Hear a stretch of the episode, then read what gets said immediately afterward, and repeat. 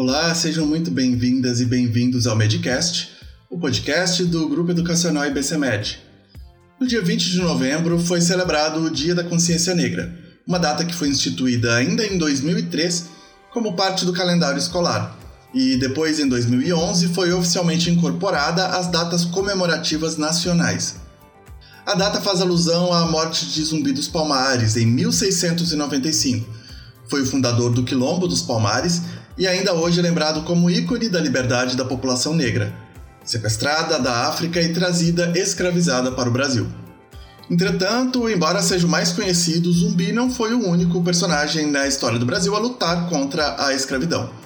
Uma outra personagem de destaque é Zeferina, uma mulher de origem angolana que tinha sido trazida da África ainda criança junto de sua mãe, Amália, no início do século XIX. Zeferina foi a fundadora do Quilombo do Urubu, em Salvador, na Bahia, e liderou com muita garra homens e mulheres, negros e negras, escravizados e escravizadas que fugiram em busca de sua liberdade. Mas não só. Também acolhia indígenas e demais pessoas interessadas em lutar por uma sociedade livre e justa. A abolição da escravidão ocorreu somente em 1888, muito depois da independência do Brasil, que foi em 1822 e com o nosso país ocupando a vergonhosa posição de último das Américas e um dos últimos do mundo a eliminar o trabalho escravo. Porém, sabemos que os efeitos terríveis da escravidão não foram eliminados pela Lei Áurea. Infelizmente, ainda carregamos um triste legado destes muitos séculos de escravidão e violência. Ainda somos um país extremamente desigual, com uma lógica social que coloca a maior parte da população, que é composta por pessoas pretas ou pardas, em estratos socioeconômicos inferiores, com renda mais baixa e um menor acesso às oportunidades de trabalho e educação. Além de tudo isso, também sofremos com racismo estrutural, que vai desde expressões já enraizadas como criado mudo, mercado negro, magia negra, denegrir ou mesmo da cor do pecado, entre tantas outras. Justamente por isso, a Defensoria Pública da Bahia criou uma cartilha de expressões racistas, explicando o porquê de cada uma delas e por quais outras podemos substituir. O link para a cartilha vai estar na descrição desse episódio. Baixe e compartilhe com seus contatos. Falando especificamente da área médica, dados do Censo da Educação Superior, realizado pelo Ministério da Educação, aponta que, em cursos de graduação em medicina, as pessoas negras são efetivamente minoria. Em 2019, 114.029 pessoas brancas cursavam o curso no Brasil, ao passo em que as pessoas negras eram 47.819, ou seja, menos da metade de pessoas brancas.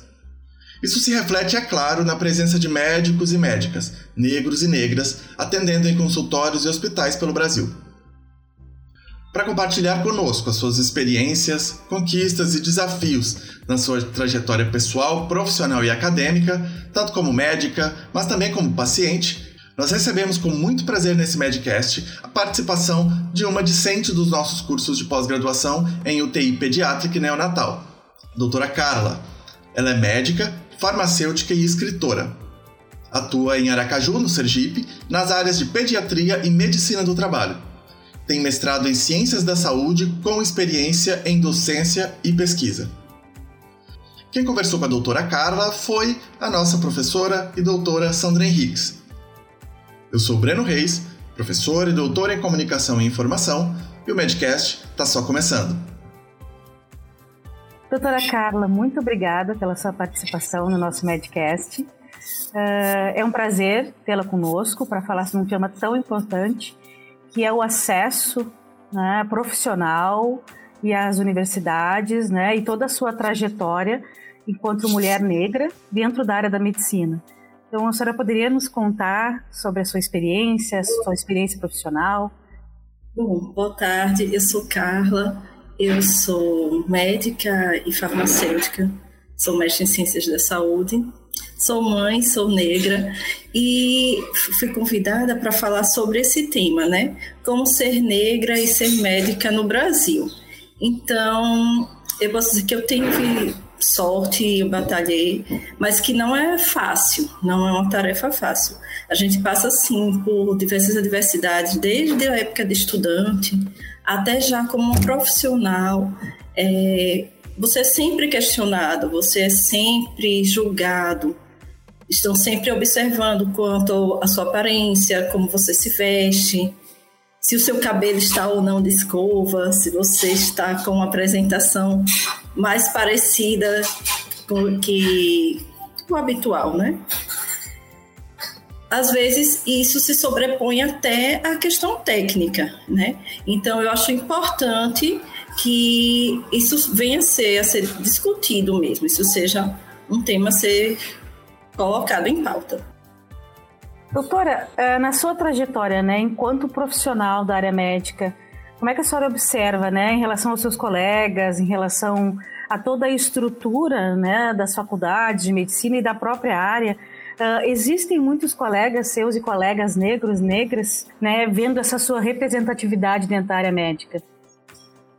Então, eu fico muito feliz e muito lisonjeada quando, por exemplo, eu chego e um colega ou um paciente ou um interno diz, ó, oh, me inspirei em você, ó, oh, é, que bom que a gente consegue chegar até aí, né? Muitas vezes é, o paciente chegava até mim após triagem e perguntava quem é a médica? Eu não vou passar pela médica?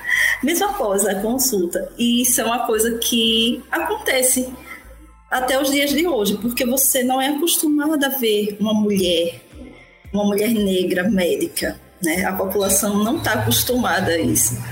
E quanto à quantidade, não somos muitos. Infelizmente, não somos muitos e principalmente não somos muitas. Né? É, nesse dia de consciência negra, por exemplo, que a gente fala da, da morte de Zumbi dos Palmares, a gente só fala de Zumbi dos Palmares. A gente não conhece quais são as mulheres negras, quais são as heroínas negras, como por exemplo Zeferina, que foi muito parecida com Zumbi no, na questão da liberdade. Então, eu acho que até já começou a se habituar a encontrar o homem negro médico, mas a mulher negra médica não é algo comum. Eu não tenho muitas amigas médicas negras, assim, no meu convívio à quantidade que você falou. Assim como na escola, também não somos é, a maioria, na verdade, né? Na faculdade também não somos a maioria. Com a lei de cotas, eu acredito que tenha aumentado. A gente tem uma série de, de coisas históricas, não é só a coisa cultural habitual do hoje, mas é algo que já vem de sempre. Não estão habituadas a isso. Nem os médicos, nem os, os outros profissionais de saúde, nem mesmo os pacientes.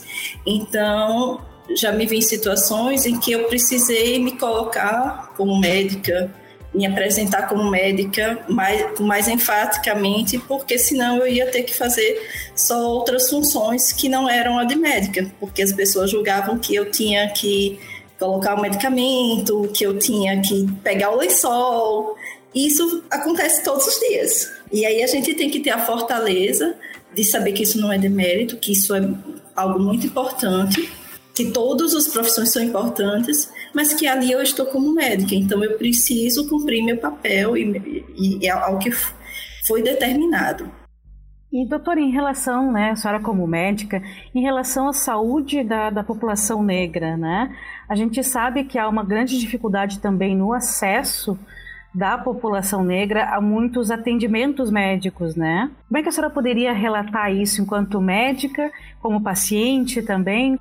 Então, esse é um problema que não é só da saúde, né? É um problema da saúde, da educação, da cultura, do lazer, de maneira geral. O acesso ao indivíduo negro nas, nas várias partes da sociedade é sim mais difícil. Mesmo que a gente tenha conseguido grandes avanços, ainda não chega nem perto do ideal. E na saúde, isso é mais, mais, é, é mais uma das coisas, né?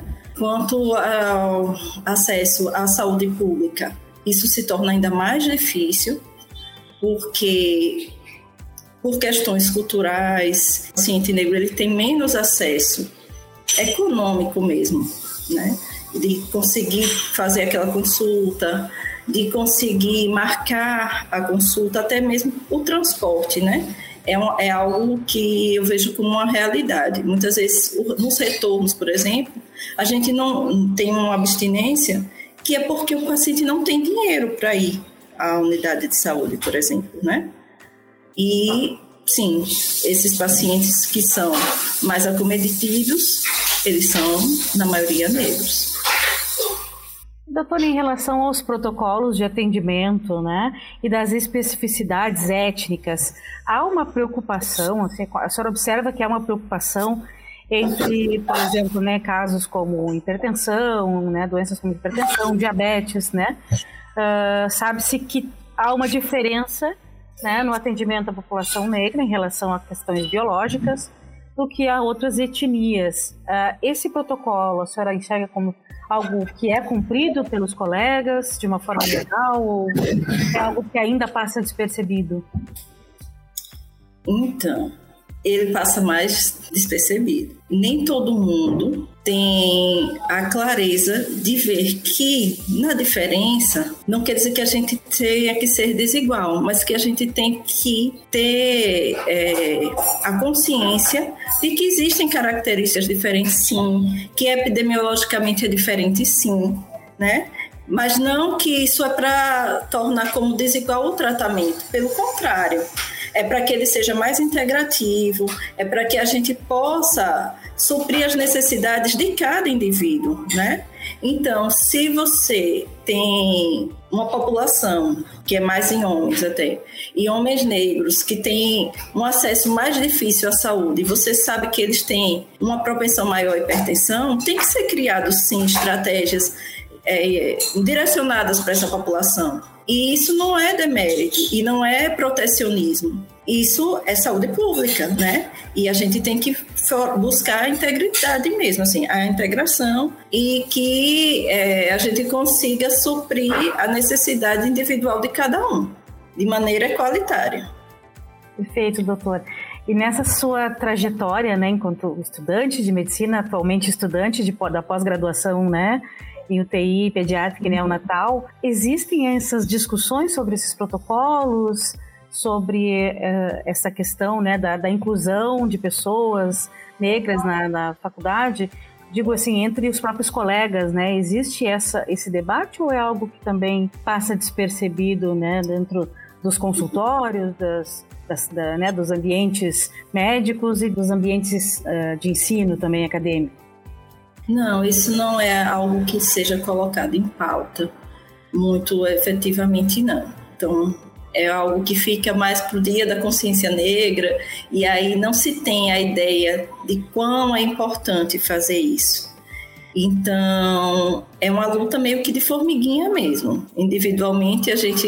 Eu não gosto muito de levantar bandeiras, mas eu gosto de mostrar, assim, com o meu trabalho, com a minha dedicação, que pode sim ser possível e que é possível. E eu costumo estimular é, tanto os estudantes de graduação, os estudantes de internato, os, os estudantes de medicina, para que eles vão em busca do sonho deles, né? Porque é, não é favor nenhum. Temos direitos iguais como todos. E eu acho que falta muito disso, da, da consciência do negro se perceber igual, né? De que tem direitos iguais, né? E de se impor mesmo na sociedade. Doutora, muito obrigada. De nada, Sandra. Desculpe as entradas e saídas e barulhos, porque não tem como controlar aqui. Se a senhora quiser deixar alguma, né, algum depoimento, mais alguma informação, algum incentivo, é, fica o microfone aberto para a senhora fazer as suas declarações finais, enfim, sobre a nossa, o nosso tema.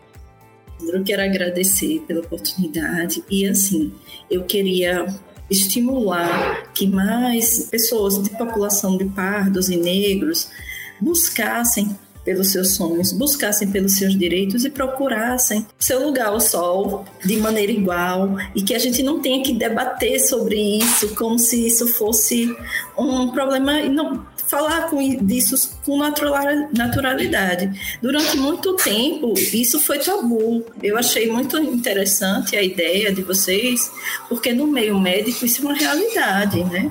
É uma realidade, assim, de você ter poucos médicos negros ter poucos médicos negros em áreas de gestão, por exemplo, né? E quando tem, você muitas vezes é chamado a, a, ser questionado assim, por apresentação, ou ser um pouco mais cobrado para você ter que provar que você é capaz, entendeu? E isso é, é triste, né? Mas eu acho que isso não é motivo para a gente se esmorecer, é o contrário. É motivo para a gente ir em frente, para a gente mostrar que somos iguais, que não queremos mais nada do que é de direito e que a gente está aí para servir e para se ajudar. E qualquer coisa estou aqui à disposição, tá certo? Esse Medcast então vai ficando por aqui.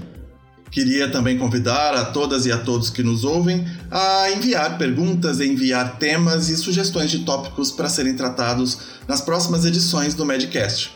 Para isso, fale diretamente com a tutora ou o tutor do seu curso de pós-graduação. Muito obrigado e a gente se vê então no próximo Medcast.